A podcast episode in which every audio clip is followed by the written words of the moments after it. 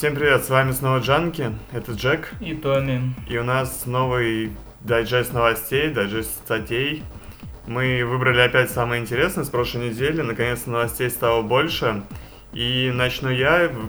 Помню, мы рассказывали о том, что в Китае открылась самая большая фабрика по клонированию животных, и то, что там, мол, к 2020 году будут производить самое большое количество коров, типа до миллиона особей. Да, да, да, было такое. И сейчас китайцы подтвердили, что недалек, собственно, такой день. Ну, все зависит на самом деле от общественности, от принятия законов, что они могут начать клонировать людей. Типа, Я же сказал тогда. типа, а почему бы и нет? Я раз говорил. технология есть, мы можем это делать, мы можем клонировать животных, и если люди нам разрешат, если правительство разрешит, то будет возможность и разводить людей. Я просто не понимаю такую тему в Китае. Ну, как бы, их и так полтора миллиарда. Ну, вдруг они будут копировать, ну, например, нас мало, мы такие можем сделать им заказ, это как в Звездных войнах будет. Мы будем заказывать себе армии клонов. Давайте закажем у них 30 миллионов русских, давайте. Какой-нибудь Apple, он скажет, все, я не хочу быть э, компанией, я хочу быть государством огромным, но проблема в том, что у Apple нету армии, они могут взять и заделать себе огромное количество войск на свои деньги, либо у них помер Стив Джобс, они могут себе наштамповать 30 Стива Джобсов, но я думаю, там так же, как у собак, нельзя будет э, характер скопировать, но зато можно будет внешний вид каких-то интересных личностей. Мне интересно, сколько, Запрограммировать. сколько это правда будет стоить. Ну, какая-нибудь Франция заказывает, делает заказ на 20 миллионов французов. И сколько Китай- будет и- и стоить Китай 20 такой, миллионов ну, французов? Знаете, 20 миллионов французов будут стоить вам 200 миллионов долларов. Мне интересно Отлично. больше отношение к этим клонам. То есть, ну, фактически это клонирует людей. Значит, относиться к ним нужно как к людям. Но я думаю, люди, у них будет такое сформировавшееся мнение, что, мол, клоны, они хуже людей, и можно будет их использовать как раб силы. Будет там восстание клонов, пойдет Третья мировая, когда рабы повернут хозяев и тому подобное. Ну, короче, в голливудских фильмах уже тысячи раз обмусолены эти темы. Вот, и недалек тот день, когда это может реально случиться. Будет Го- что-то крутое. Готовьтесь к войне, ребят. Или так, да. У меня будет сегодня российская подборочка, и начинаю с такой... Мне показалось расистская. Нет. Она просто российская. Да, просто российская. Ну, не так весело, но... Вот, начну немного с удручающей новости, потому что Следственный комитет собирается запретить биткоины. Это же уже давно было известно. вводят- Нет, нет. Ну, сма- они сейчас только доработали, по сути, этот закон, и они вводят не просто ответственность, они вводят уголовную ответственность за использование любых методов платежей, разрешенных государством. Так что, если вдруг у нас есть э, люди, которые пользуются активно Тором, и я не знаю, для чего используются биткоины, вы тоже не знаете, для чего. Но если вдруг они у вас есть, сделайте все возможное, чтобы правоохранительные органы не узнали о том, что они у вас хранятся. На самом деле это глупо. Не знаю, дети вон листочками делают э, денеж- Криптовалюты. денежный обмен там Да. во дворе а, т- камешками обмениваются, и фактически это тоже незарегистрированная денежная плата. Давайте детей сажать за то, что они пользуются нерегламентированными Ну, Российской Федерации вещами. Просто их аргументы были, как всегда, финансирование терроризма, преступности, бла-бла-бла-бла-бла. Мне больше всего понравилась история с Телеграмом. Там тоже была примерно похожая история, что хотели запретить Телеграм, так как он не разглашает сведения о переписках своих пользователей. Мгм. И правительство сказало, нет, Дуров, дай к нам переписки, там могут быть э, различные террористы, наркотрафик и прочее. На что Дуров сказал им, давайте лучше Давайте, запретим да, слова, да, да. ребят. Я где-то слышал инфу, что террористы пользуются словами. Да и вообще все языки в мире можно так прикрыть, вообще всю ловчонку. Давайте быть просто глухонемыми, не взаимодействовать никак. Но криптовалюта это вообще отдельная тема, биткоины тоже. Это же сумасшествие. Если кто играл в Mass Effect, если кто играл в Dead Space, то все понимают, что вот э, будущее, оно потихоньку наступает. Будет недалек тот день, мы и так переходим все на карточки, всякие виртуальные платежи. И недалек тот день, когда криптовалюта просто возьмет и выместит э, обычные деньги. Есть даже биржи, по-моему, да, огромное количество бирж всяких биткоинов, и на эту валюту там играют на мировых рынках. Просто ее единственный сейчас минус в том, что пользоваться ей не особо удобно, нужно скачивать тот же Тор и так далее. Если бы не эти ограничения, мне кажется. Нет, в смысле, биткоином можно даже без Тора работать. Ты заходишь в Google, ты забиваешь адрес. Ну, возможно, интернет-провайдеры российские могут там запрещать ими пользоваться Ну, по объективным причинам. говорю, да. Но я в этом не уверен, то есть я даже бы сейчас зашел, наверное, и посмотрел. Вот. Дело в том, что этим всем можно пользоваться, и тут нет ничего неудобного, потому что биткоины это то же самое, что там те же евро, доллары, это просто другая валюта, которой, ну, которой не существует бумажного денег, там, монеткового эквивалента. Она вся находится в интернете. Да, И штука очень удобная. труднее. Я вспомнил чувака, который, э, когда биткоин только вылез, вышел, его выпустили, он закупился 100 тысяч и забыл про них.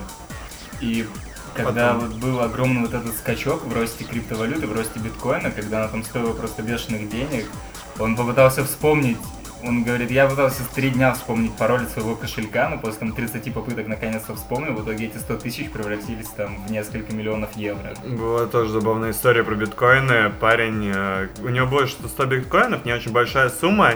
И на самом начале, когда биткоины были не особо популярными, кто-то попросил, сказал ему, что купит 100, за за 100 биткоинов ему пиццу. На что парень, конечно, согласился. В результате через пару лет оказалось, что это сотни тысяч евро, и он даже сплакнул слегка, но сказал, типа... Это «Я- была самая дорогая пицца я, в моей я жизни. не сожалею, об этом пицца была вкусная. Вот такие вот дела. Ну ладно. А у меня пара новостей научных из мира офтальмологии. В общем, э, женщине попытки уже были заменить человеческий глаз. Вот, как раз мы о трансгуманизме разговаривали. Вот вам подтверждение наших слов, то, что бионика, она потихонечку приходит в наш мир. И женщина, она была слепа на левый глаз. Есть видео подтверждение там эксперимента, который проводился после того, как ей установили э, замену. Ей э, имплантировали бионический глаз в левую глазницу, после чего предложили ей посмотреть на часы. Они такие бумажные, с черными стрелочками. Я потом Томе покажу. И ей нужно было закрыть правый глаз, посмотреть на все это дело и сказать, сколько время. И она впервые в жизни левым глазом сказала, что сейчас 3 часа дня.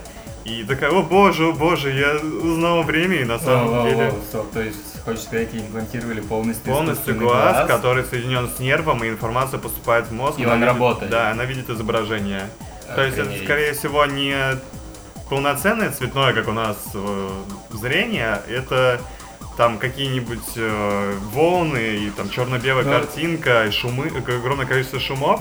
Но да, это действительно есть, и вот На самом деле, пока это не важно, это уже уже огромный просто прогресс по сравнению с теми стеклянными глазами, которые сейчас вставляются, ну, просто для имитации обычного Для красоты, глаза, да. Для красоты, которые не работают абсолютно. И еще одна круто. прекрасная новость для офтальмологии. Она на самом деле интересна не тем людям, которые потеряли зрение, а она даже интересна нам, потому что у всех есть, э, даже наших подписчиков, у меня в том числе есть проблемы небольшие со зрением.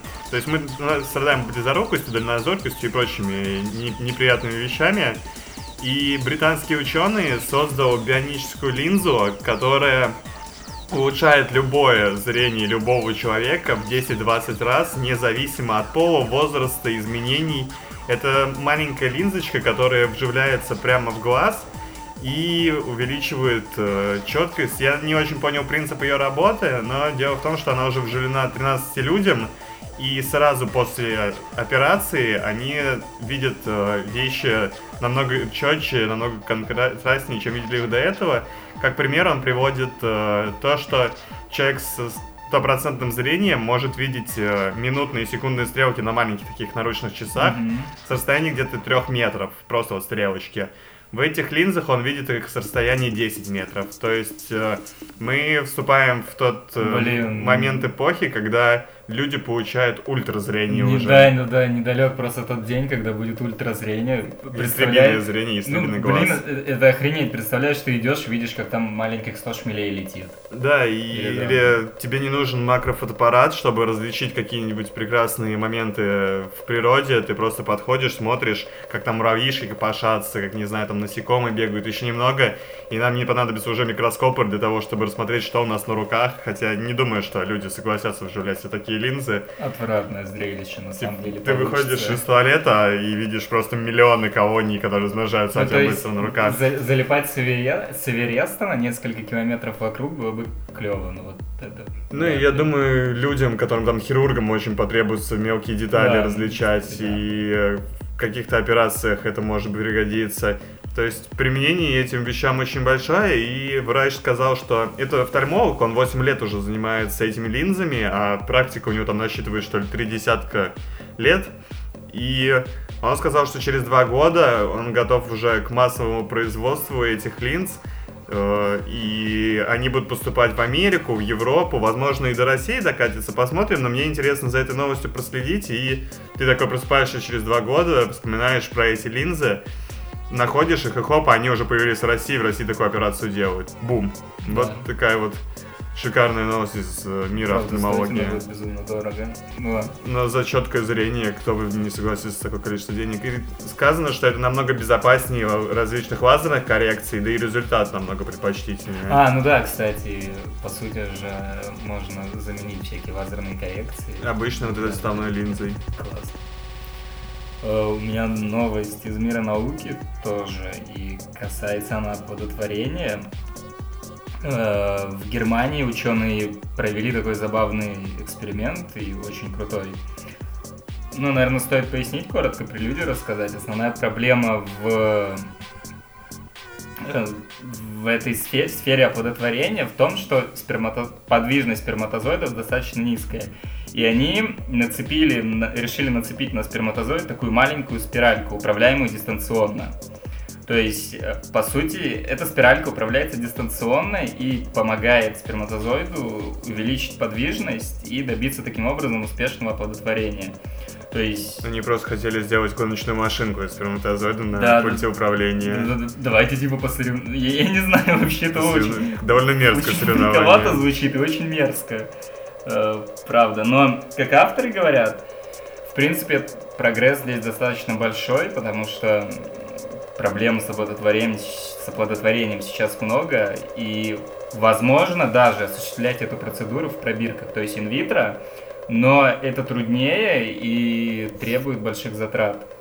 На самом деле у Томми странные подборки новостей. Я просто помню от него про, те- про трансплантацию тестикулов, теперь в радиоуправляемые сперматозоиды. Довольно Гениталиев. странные тестикулы. Тести- Это одно и то же просто. Я решил выразиться литературным языком, хоть немножко. Вот. Покажем наши медицинские знания. Довольно странные у тебя новости касательно мужских Там просто проблема... принадлежностей. Отвали. Просто так получилось. Там просто проблема на самом деле в том только сейчас, что все равно даже при этой работающей машинке результаты успешные только менее 30%. А в реальной жизни, типа, Ну вот, в реальной жизни. В инвитро результаты будут еще ниже, они полагают, в пробирке, если это будет осуществляться. Ясненько. То есть это должно поспособствовать улучшению бор- борьбе с бесплодием, типа.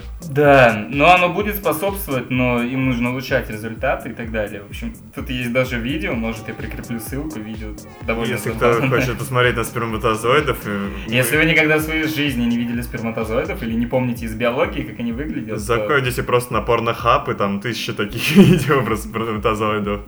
Ладно, а у меня новость из Киева, я немножко с ней запоздал, потому что она затерялась у меня в закладках. Она, я уже сказал, из Киева. Да. Короче, она еще раз из Киева, Киева. 20 25 декабря.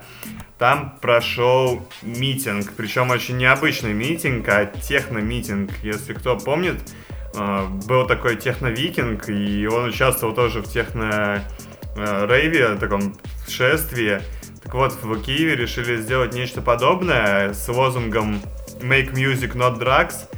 Дело в том, что в Киеве, в том же, очень после всеми известных событий посла- пошла сильная движуха на тему рейвов, то есть огромное количество начало появляться по городу, различные в сараях, подвалах, и это потрясающе, огромное количество людей начали делать музыку, собираться вместе, несмотря на все плохие события, которые Может, да, это посетила просто эта статья. Форма протеста. Вот, и они там собирались. Дело в том, что наркополиция, она слегка прифигела и решила просто на каждую вечеринку себе билеты поиметь и заходила к ребятам, накрывала тусовки, аргументируя это тем, что они борются с наркотрафиком.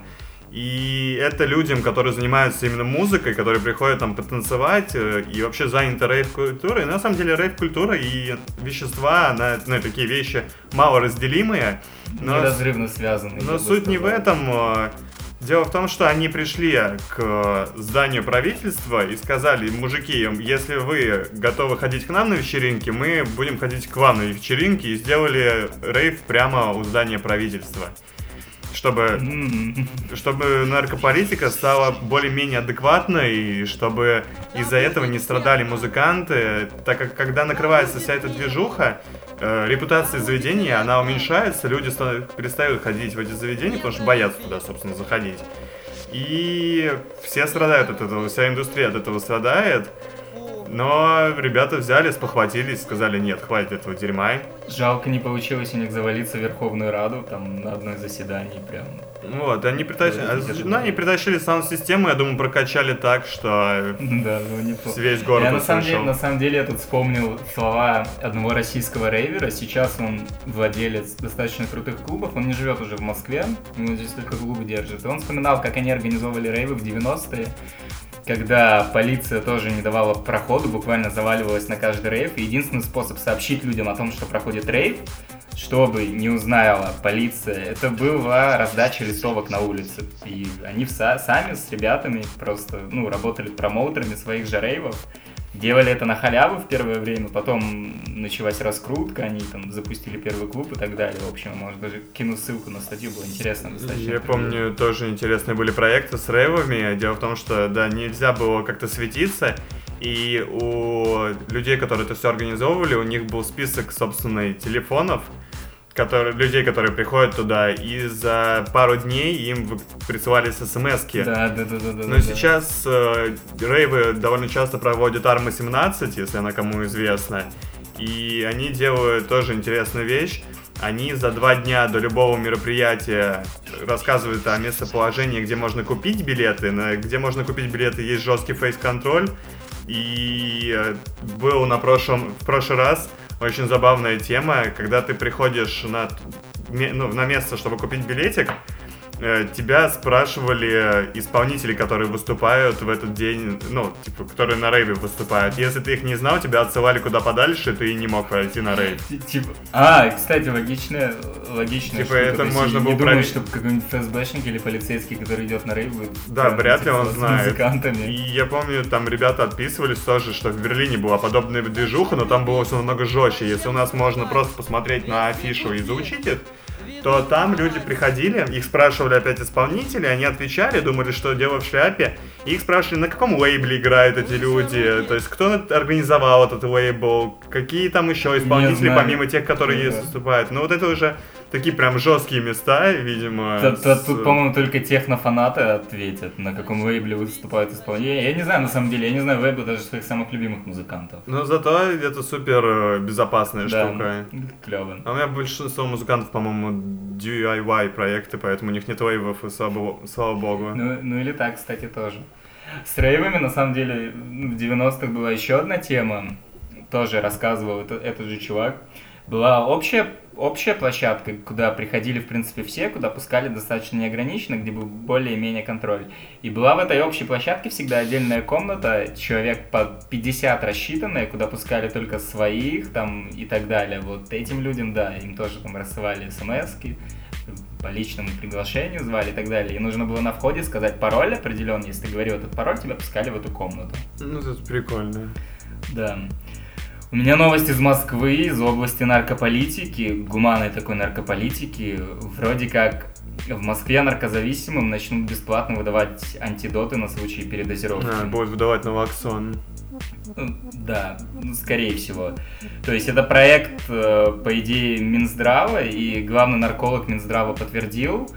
Единственное, пока нет данных о том, насколько анонимен проект будет, насколько э, вообще насколько он рассчитан, какой у него бюджет и так далее. Антидоты можно будет получить в наркологических центрах.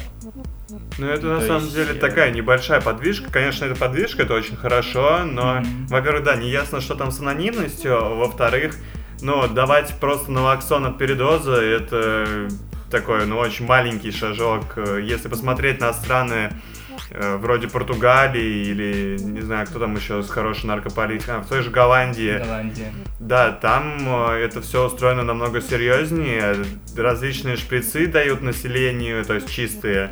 Забирают грязные шприцы, раздают контрацептивы, и у них э, прям серьезный движух по этому поводу. Я, по-моему, смотрел программу по Discovery на тему, кстати, гуманной наркополитики в Португалии, или фильм какой-то. Mm-hmm. И там все настолько серьезно, что есть в определенных областях целые центры помощи наркозависимым, которые могут прийти со своими проблемами туда, с, взять чистые шприцы и так далее и тому подобное. По различным регионам ездят свои фургончики, и в каждое установленное время э, люди подходят туда и получают там метадон для заместительной терапии, получают шприцы и прочее. На самом деле, вот на тему анонимности Тут, э, ну, я не вижу на самом деле такого серьезного вопроса. Я сейчас подумал, мол, если ты героиновый зависимый и тебе будут давать налоксон и будут давать чистые шприцы и помогать тебе. А, и плюс у нас же, по-моему, с этого года будут выделять деньги на бесплатно на реабилитацию в частных клиниках да, для наркозависимых. Как раз, как раз тут написано 90-200 тысяч рублей. Сертификат будут выдавать, и сертификат этот можно будет получить. Э, Причем не только в государственных, но и как в частных клиниках вроде как. То есть на тему анонимности тут вообще, вопрос снимается, мол, если у тебя, ну, наркоболезнь, это болезнь, и с ней нужно бороться, и нужны врачи, которые этому помогают, и если это особенно связано с опиатами, да вообще с любыми наркотиками, именно если это наркозависимость, то а, какой-то анонимности, ну, понятно, что там а, интересно, вот анонимность будет к работодателям, то есть будут ли да. тебе, ну, тебе ограничивать э, в будущем жизнь. Просто есть очень серьезная проблема людей, которых ставят в наркологическую клинику, эти все данные получает работодатель, и человек просто работу не может получить. Mm-hmm. Вот, и если вот эта анонимность будет как-то, ну или люди будут адекватно к этому относиться, то это все хорошо, и, мол, э, с этим будет все в порядке. На самом деле тут есть практика из Америки, хорошая или не очень, там, судите, судите сами. Там о том, что пациент стоит на учете в психиатрическом или наркологическом диспансере, диспансере, не знает вообще никто. То есть это в принципе не афишируется и просто предполагается, что если, допустим, он хочет пойти работать в полицию, то их собственные психологи его задробят. Но, в принципе, ни один работодатель не знает о том, что пациент стоит в наркологическом диспансере. Да, это как с геморроем. Ваш работодатель же не знает, что у вас геморрой, и не должен да, и, об этом знать. он не обязан, да, об этом, Нет, мешает работе. Просто приезжие очень быстро начинают юзать эту штуку в том плане, что если ты стоишь в, нарк... в психиатрическом диспансере, то у тебя определенная группа инвалидности присваивается. Соответственно, тебе повышают пособие. Я думаю... Это принципе... чит-код, кому кто хочет да, пособие да, получать там в Америке, Если свалить туда. личное пособие, да. Ну и плюс тебе все обеспечивают. Ну и, в принципе, касательно наркополитики гуманной, да, тут новость еще из Америки, такая мини-новость. Губернатор Пенсильвании Том Вульф очень забавное имя, как у писателя. Да. Да, он объявил, что у них обеспечат доступ к налоксону, к тому же, и к прочим э, антидотам всему населению. То Если есть... что, налоксон это вещество, которое является антагонистом опиодных да, рецепторов. Вы, вы его вкалываете, и через полторы минуты проходит весь эффект опиатов. Да, вот такие вот дела. Вдруг, если кто-то у нас есть зависимый, вы теперь знаете, какое лекарство приобретать в местных клиниках, ну или выбивать это у своих знакомых врачей. Пока что на черных рынках. Вот такие вот дела, и мы заканчиваем этот подкаст. Всем спасибо, всем до скорой встречи. Новостей у нас, по-моему, пока нет mm. именно из жизни подписки. Так что до всем до скорой встречи. До следующего выпуска. Пока. Пока.